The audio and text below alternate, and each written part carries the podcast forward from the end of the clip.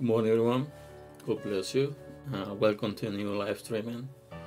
Uh, today, we're going to be talking about the fig tree withered. Uh, yesterday, we were talking about um, Jesus cleaning out the temple. Uh, we were saying, like, uh, when uh, Jesus came into the temple, he saw a lot of people making business in the temple, which he get mad and start getting away, you know, throwing away the tables, you know, throwing around the tables, you know, and getting away the the people who were making, you know, changing. And something he said like uh, the house of God is house of prayer. That's what we're talking yesterday, and uh, today we're gonna be talking about something um, that's very deep, and that's uh, there are two verses, but they got like a really you know deep you know teaching. And we, we go to the book of matthew chapter 21 verse 18 to 19 we see something which says now in the morning as he turned to the city he was hungry. Something uh, the text bringing up is talking about jesus. Jesus was preaching about the gospel. He was you know going to every city every village you know, to preach about the gospel of God. But he he wasn't only preaching; he was like a teaching. He was like a making miracles, you know, and something that the Bibles bring out to our attention that he was hungry. What does mean? This mean like uh, Jesus was God. He was like the Son of God, but he was human at the same time, and he feel hungry and something we see too on uh, the next verse, verse 19, is, is like uh, he's seen like a fig tree by the road, and he came to it and found nothing on it but leaves. And we bring this text uh, to this time, and we see a lot of people. We see a lot of people who got a lot of knowledge, a lot of people who got like. Uh, they got like a gifts, you know, they're they're used when they preach, you know, a lot of people they know God. When they you know they pray, like uh, something happen around, and like uh, that's the people like uh, when we see it, that's the people who got close relationship with God. We see people like uh, you know they're fasting, they like are praying all the time, and a lot of things happen. That's what we see about the outside but when we go deeper and we see inside the people, we see like a lot of things, you know, a bad thing happens. When we go to their houses, so we see like they have a really bad relationship with their wife. They have a bad relationship with the, you know, with the family. So he's fighting all the time with families. So and then we saw like uh, how this happened. How like I would see somebody on the church like I be used, you know, with you know preaching, teaching you know, when he pray, like uh, a lot of things happen around. But we go see in the intimate, we see that's totally different. That's what happened here. The Bible say like uh, Jesus was hungry. When he was hungry, he saw the tree. But what we saw the tree, he saw the tree a lot of leaves. That means like uh, he thought was like a fruit on it. Because we go, let's say like uh, we go outside and we go to a farm and like when we see the the trees like a filler of all full of, of leaves we know like uh, they don't have fruits on it. But the bible say on this chapter that he didn't find anything. He didn't find nothing on the tree but he specified he said leaves. But something like uh, it the attention that's the when the, the next the, the rest of the verse says let no fruit grow up on you even again and what this was, what this mean? The Bible is teaching us that that's not only that you know by the outside the important, and they gotta be what is inside us. You know, it gotta be like a, what kind of fruits we we have, and um, a lot of people they're like a focus on the outside. They're focused by the way they gotta dress you know the way you need to to be like about the outside but they don't pay attention about what kind of fruit they are giving away and that's why Jesus told to the to the fig tree, said like, a, "Let no fruit grow up on you, even again." What happened next? The Bible said like immediately the fig tree withered away.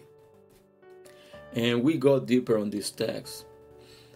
And we as a Christians, we as disciples of Jesus, we as believers, we are called to, to give fruits.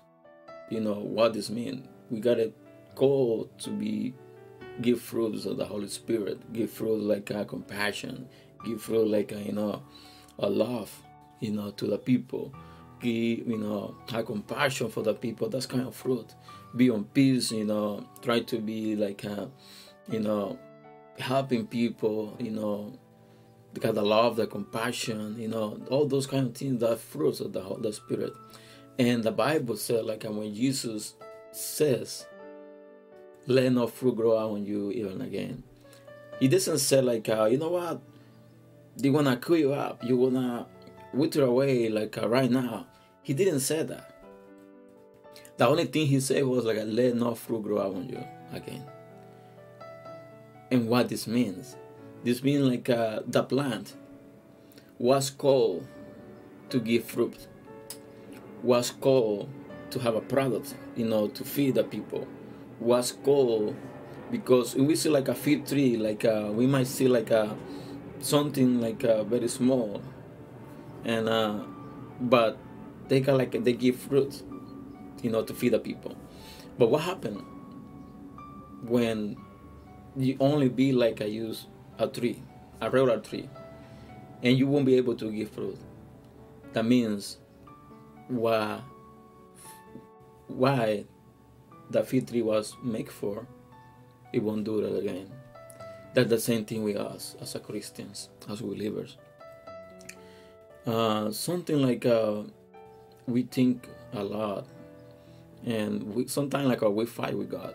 It's about like uh, why the people most of the time go is against us. Why the people all the time is trying to take advantage of us. Why the people is trying to you know to take benefits from us. And a lot of people get mad because of that. They sound like oh it's not fair. It's not fair like uh, people trying to take advantage because i'm a christian. They are trying to take advantage of me because i'm a believer because they say like I gotta be this thing, gotta be this way because I'm a Christian. And a lot of people get frustrated because of that. They get mad sometimes because of that. But the truth is, we are called to give fruit, but not for ourselves. For other people take away from us. But what's gonna happen? Like uh, you are here in this world. You are here. Used to be a, a regular part of the body. You got function. You have a call. And uh, if you grow up, it's like getting close to God. Then all the fruits gonna come out, good fruits, and the people gonna start getting getting benefits of the fruits you have. Because we have those fruits not for ourselves. We got those fruits to the people to take advantage of it. And some people might say like, "No, that's not fair." That's not fair because the people who want me all the time be you know giving giving giving. And i don't receive anything bad. But the truth is if we are close to god we are receiving other things. Because if we got fruits and the people's taking those fruits what happened? Let's make a sample. What happened? Like uh, you go to the farm and you see like a, a tree of mangoes what happened you see those three mangoes and that's all full of mangoes or you go another tree like a oranges and you see that tree like a really full of orange with like a big oranges. And you know like a those oranges that, that are sweet. But you see like a, that tree full and you see all those oranges falling down on the ground. And nobody is taking those oranges. Nobody is like uh, is tasting those oranges then those oranges gonna get bad, they not be thrown away. And you might say like, uh, why they have the tree like that? Why that tree giving so many fruits, and the people's not taking advantage of it? that's that's that's the the sample we can we can take you know we as a christian we as a believer we as a son of god we got to give fruit but doesn't matter how many fruit we give if the people is not taking those fruits from us. If the people is not taking is not benefit of those fruits. And we got to think about it. And something we got to think is like uh, what kind of fruit we are giving? Because that's a good tree and the bad tree. The good tree give good fruits but the bad tree give bad fruits.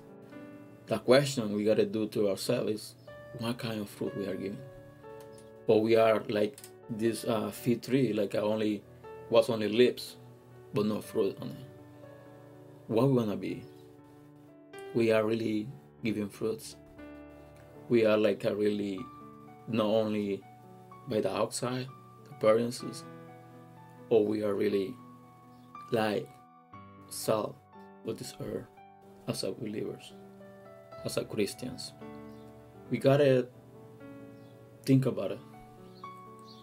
And we need to go to god and ask god like uh, if we are giving or was taken or was like uh, interferent to be able to give those fruits we gotta go to god and ask why i'm not giving fruits or if, uh, if I'm him fruits why I'm not giving enough fruits and that's the message for today and I hope have been blessed to you. And like I ask to share this video, and that's the case. And uh, subscribe to the channel if you're not subscribed yet. And uh, see you next weekend with a new live streaming. And uh, have a wonderful day and like a happy Independence Day. So God bless you and uh, see you next weekend. Bye.